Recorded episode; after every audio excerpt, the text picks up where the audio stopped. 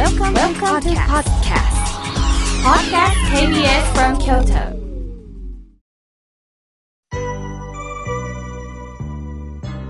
さあ、ここからはたくさんのメッセージをいただきましたので、順に紹介させていただきます。まず、作業療法士のさとこさん、ありがとうございます。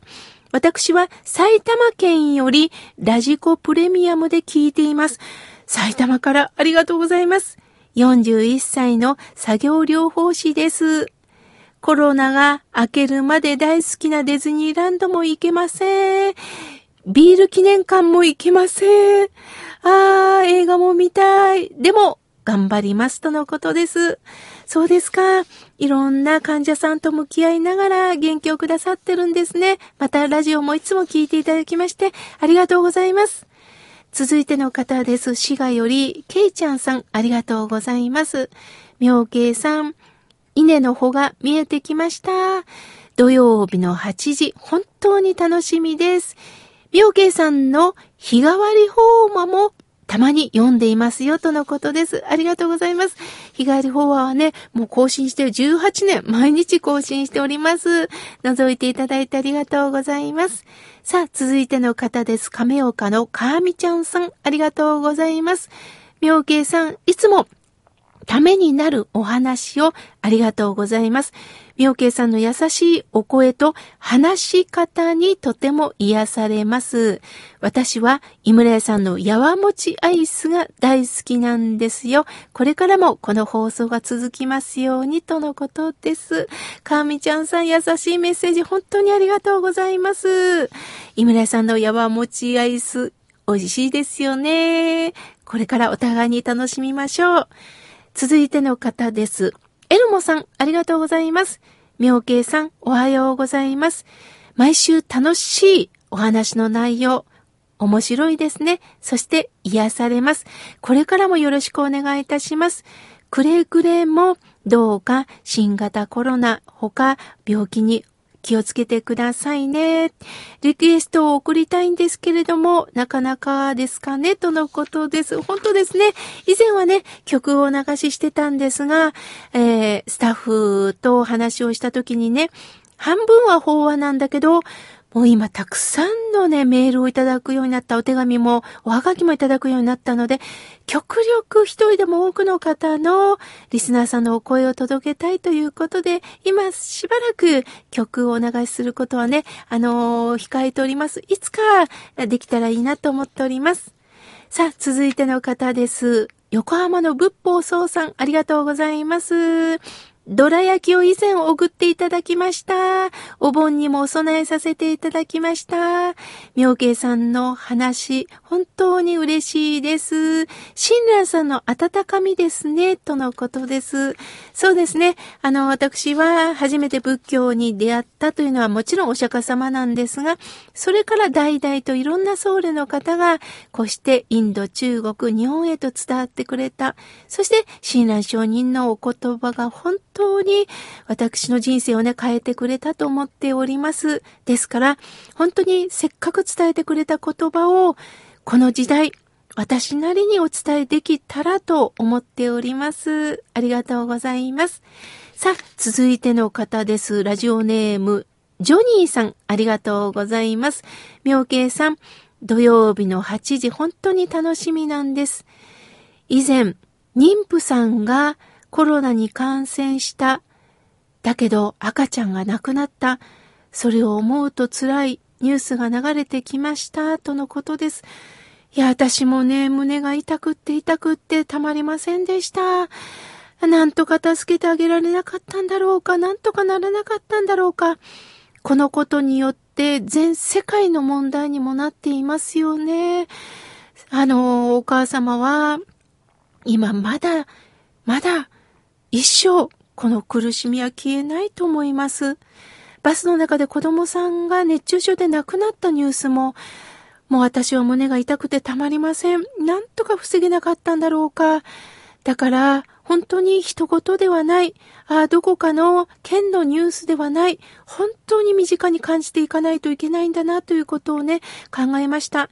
政治家さんだけにお任せするんじゃなくて、私たちも一般市民も真剣に向き合っていかなければいけない問題なんだなと思っております。ジョニーさん、ありがとうございます。さあ、続いての方です。おはがきをいただきました。妙慶さん、プレゼントを応募しますけれども、一筆書かせてください。妙慶さんの優しい話し方と説得のある言葉に癒されています。これからもどうか体に気をつけてお過ごしください。京子さん、ありがとうございます。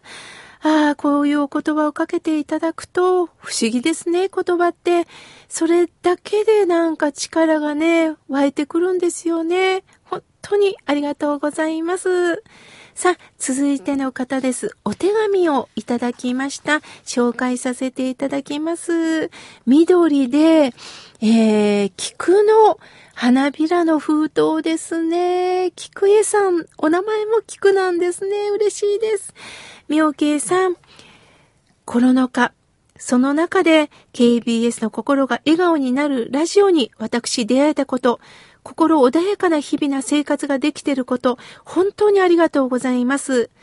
温かなぬくもりがほっこりと心をほぐしてくれ、それでいて、戒めの生きる指針を示してくださり、お話を聞けて自信を持って残り少ない人生を終えたいと思っています。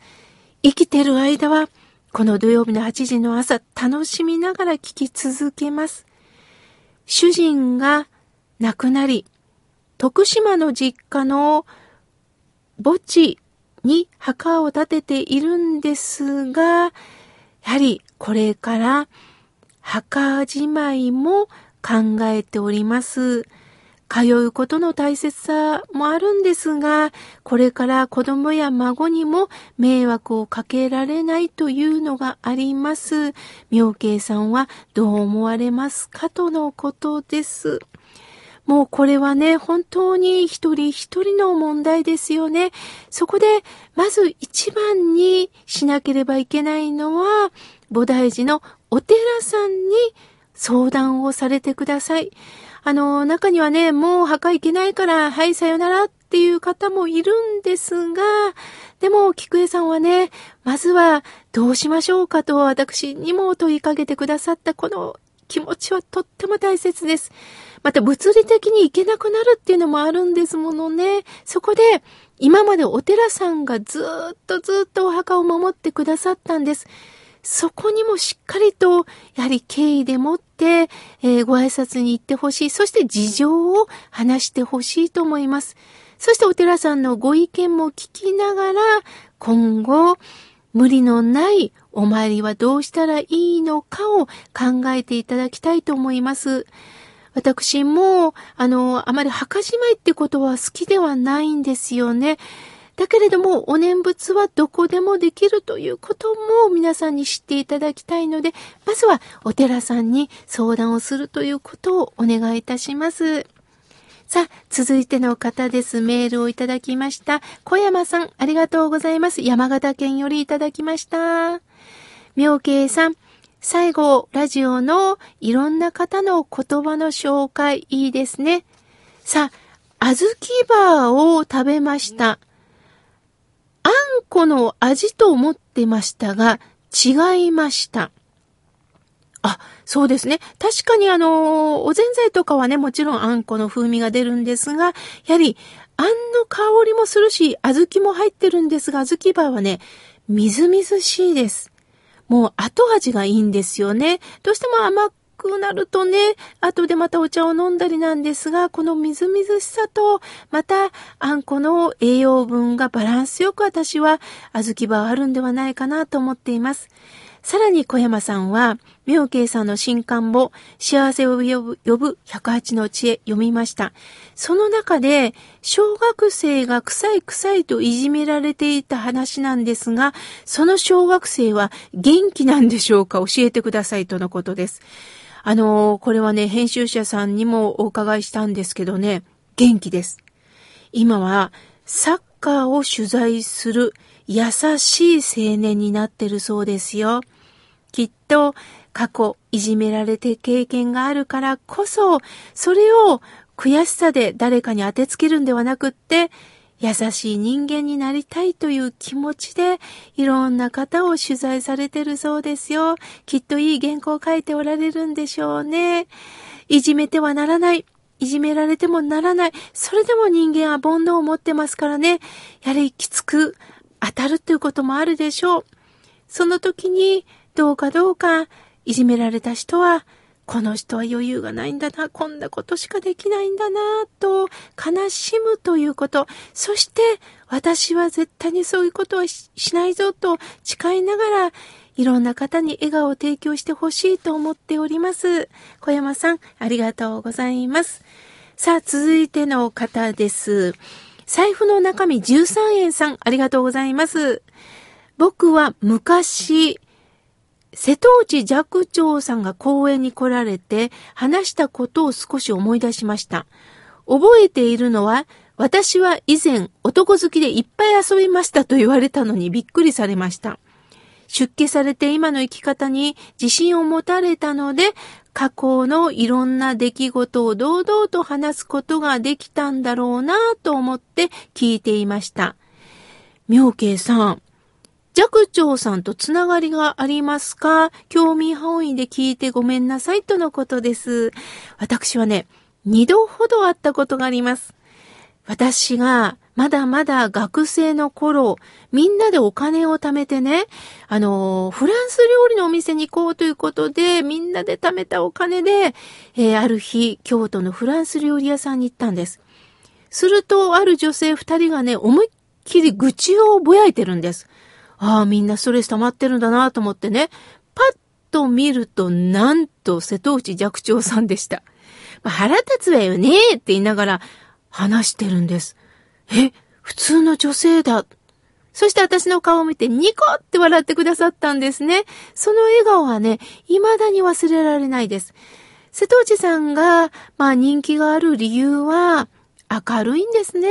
きっといろんなことがあるけどもいいじゃないのっ、まあ中にはね、え、お坊さんが言うの？なんてね、あの言う方もいるかもしれませんが、ここまでさらけ出してにこやかにするというのに、あの親しみを感じるという意味で、あの人気があるのかなと思いました。2回目はね、京都新聞社さんの中でお会いしたんですね。その時も、ニコッと私にね、笑ってくれて、頑張ろうね、お互いにって言ってくださった、その2回だけなんですね。でも、未だに笑顔は忘れません。